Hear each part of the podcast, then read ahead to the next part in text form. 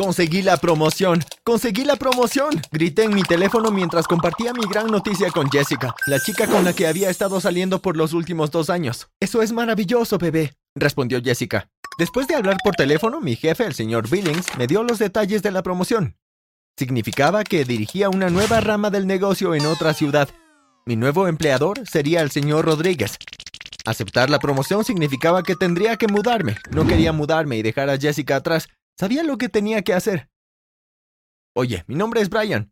Dale me gusta, comparte y suscríbete al canal. No olvides presionar la campana de notificación. Si lo haces, serás el primero en tu familia en ganar un auto nuevo. Recordé la primera vez que vi a Jessica en el supermercado. Su pelo rojo y rizado rebotaba ligeramente sobre sus hombros, mientras caminaba de pasillo en pasillo colocando artículos en su carrito. De cerca, las pecas se esparcían por el puente de su nariz y sus mejillas. Sus largas y delgadas piernas se movían sin esfuerzo en sus pantalones cortos. Sonreí y asentí con la cabeza cuando pasé. Su sonrisa era tímida y sus ojos brillaban divertidos. Jessica se mudó a la ciudad hace unos dos años. Era callada y tímida y se mantenía reservada. Seguí a Jessica durante dos meses antes de que decidiera salir conmigo. Me sentí el hombre más afortunado del mundo. Ella era todo lo que esperaba y más. Aparecía en mi trabajo a veces y me llevaba a almorzar. A veces aparecían regalos en mi oficina. O se tomaba una semana libre del trabajo para cuidar de mí cuando me enfermaba. Jessica nunca habló de su procedencia. Dijo que no era algo de lo que le gustara discutir. Supuse que tuvo una infancia horrible, así que no insistí en el asunto. Ella me lo diría cuando estuviera lista para hacerlo. Ella no tenía familia, así que nunca conocía a sus padres. Algo que era extraño era que a ella no le gustaban las fotos. No tenía ni una foto de mi novia. Ella era hermosa, así que nunca entendí por qué. No soy fotogénica y odio cómo me veo, decía Jessica mientras se apartaba de mi cámara. Jessica trabajó en una de las principales agencias de moda y diseño. Ella estaba a cargo no solo de reclutar modelos, sino de conseguir que los mejores fotógrafos trabajaran con ellos. Fue bastante irónico si me preguntas. Tampoco tenía cuentas en redes sociales. Mis amigos a menudo se burlaban de mí y decían que tal vez era una fugitiva y huía de la ley. Simplemente me reía, aunque a veces sentía que esa podía haber sido una posibilidad. Yo era la envidia de todos mis amigos. Recuerdo una vez cuando mi amigo Roland trató de robarme a Jessica. Mi prima Tricia vino a la ciudad una noche cuando se dirigía a una entrevista de trabajo en la ciudad vecina. Esa noche decidí llevarla a cenar. Roland nos acechó, tomó fotografías y se las mostró a Jessica. Mira las pruebas, dijo Roland mientras le mostraba las fotografías. Te mereces a alguien que sea digno de tu amor, no a un idiota como Brian. Roland se inclinó hacia adelante y trató de besarla. Jessica lo detuvo y dijo, Confío en Brian, y si sale con alguien más hay una explicación perfectamente buena para eso. Giró y se alejó de Roland. Esa noche llamé a Jessica y le conté de Tricia. Ella me contó sobre el incidente con Roland. Me quedé impactado. Pensar que mi amigo de 15 años me traicionaría me lastimó mucho. No volví a hablar con Roland después de esa noche. Algo extraño sucedió una noche mientras cenábamos en nuestro restaurante favorito. Jessica recibió una llamada. Puedes decir que una llamada no es extraño, pero los eventos que sucedieron después todavía están frescos en mi mente. Después de colgar el teléfono, Jessica parecía preocupada, lo cual no era propio de ella. Oye, cariño, ¿te importa si terminamos la cita ahora? Tengo que dejar algo en la oficina para Howard, dijo Jessica. Revisé mi reloj. Eran las nueve. ¿Ahora? le pregunté. ¿No puedes esperar hasta mañana? Si hubiera podido esperar hasta mañana, lo habría hecho mañana, dijo Jessica molesta. Suspiré. Ok, ¿necesitas que te deje en la oficina? No, dijo Jessica. Debo ir a casa por mis archivos y luego tomaré mi auto. Pedí la cuenta y salimos del restaurante. La dejé en casa, pero algo no cuadraba, así que decidí seguir a Jessica. Después de unos minutos dentro, Jessica salió y se subió en su coche. Ni siquiera se dirigió en dirección a su oficina. Finalmente llegó a un bar. Vi como un hombre alto y apuesto la saludaba y entraban. Decidí que iría a casa y esperaría. De la misma manera que Jessica confiaba en mí, necesitaba confiar en ella. Al día siguiente esperé a que lo mencionara, pero no lo hizo. Por supuesto, no podía mencionarlo porque ella sabría que la seguí. No podía arriesgarme a mencionarlo. La perdería. Unos días después, recibí una llamada de Jessica. Oye, cariño, hay algo de lo que me gustaría hablarte. Por favor, ven a casa alrededor de las ocho. Ahora tengo una reunión con el señor Howard. Te veré luego, ¿ok? Te quiero. Y con eso, Jessica cortó. Los pensamientos comenzaron a invadir mi mente. ¿Me iba a dejar? ¿Encontró a alguien mejor? ¿Era la misma persona que conoció la otra noche? Cada vez que una mujer dice que necesita hablar, nunca es nada bueno. No podía concentrarme en el trabajo y la tarde se prolongó.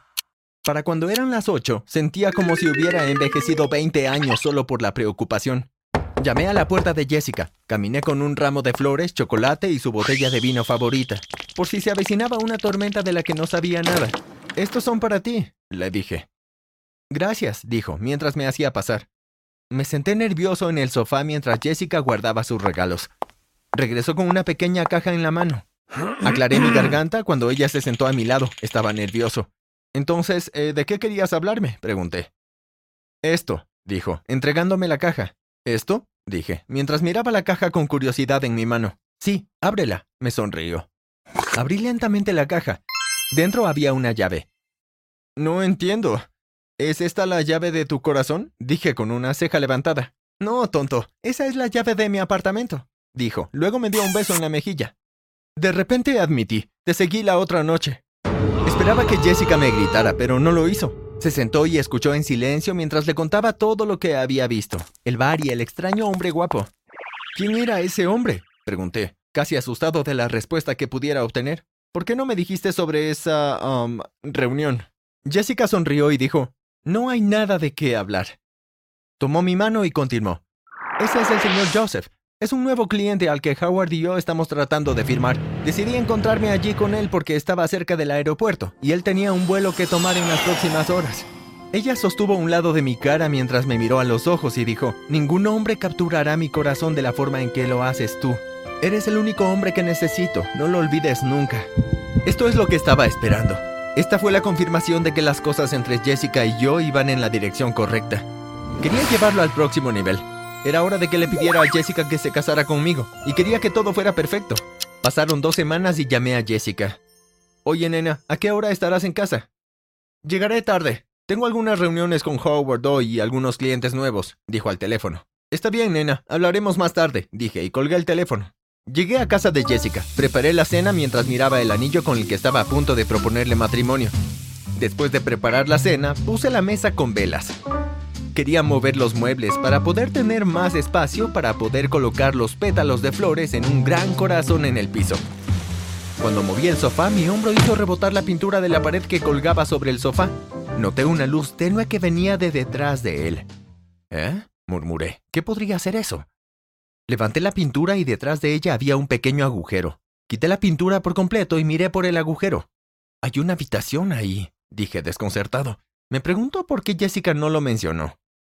En contra de mi buen juicio decidí comprobarlo. Pasé mi mano por la pared buscando una perilla o cualquier cosa que abriera la habitación secreta. Me sentí como Sherlock Holmes cuando toqué todo, desde las estanterías, libros, pasando por paredes para ver si tenía suerte. Después de buscar unos minutos sucedió algo. Mi mano tocó el interruptor de la luz y la pared comenzó a moverse. ¡Por Dios! dije mientras mi mandíbula se abría. Delante de mí había una escalera descendente a la habitación con poca luz. Caminé lentamente por las escaleras preguntándome por qué mi novia de dos años no me habló nunca de esta habitación secreta.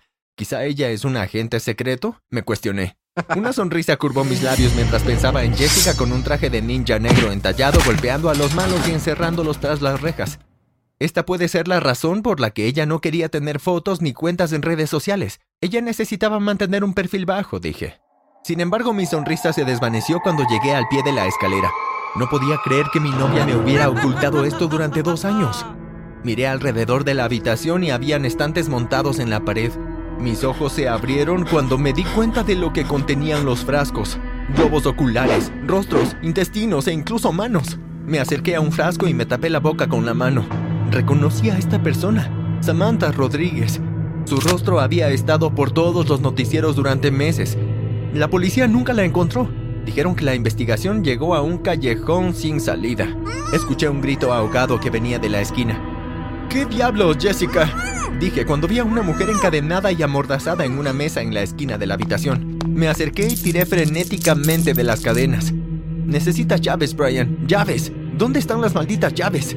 Dije con los dientes apretados. Busqué en los estantes una llave para ayudar a la mujer atada a la mesa. Nada. Escuché movimientos arriba. Corrí y me escondí en un armario dejando la puerta entreabierta para ver lo que estaba pasando en la habitación.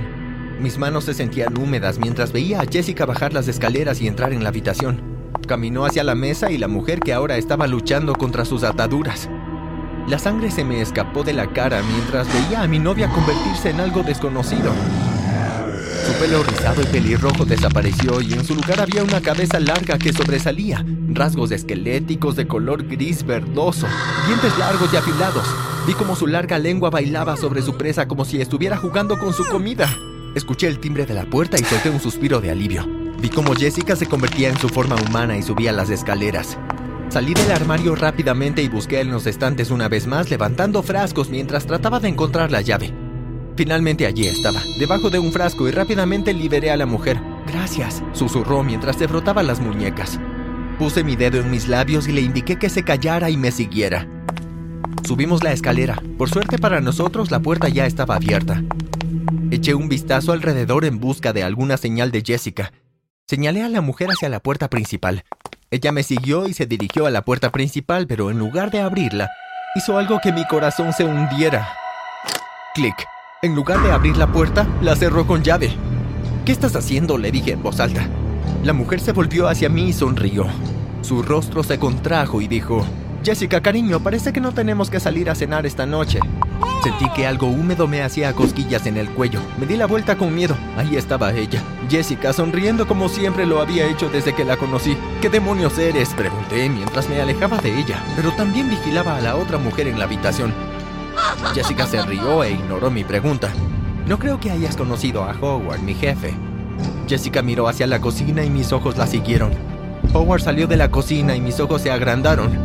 De pie frente a mí había un ser de 6.5 pulgadas, de puro músculo y fuerza bruta. Su voz profunda vibró en las paredes del pequeño apartamento. Encantado de conocerte, Brian. Mi nombre es Howard. Howard Rodríguez. ¿Quieres saber qué pasa después? Si este video llega a los 30.000 me gusta, haremos una parte 2. Mientras tanto, comenta tus teorías sobre lo que sucederá a continuación.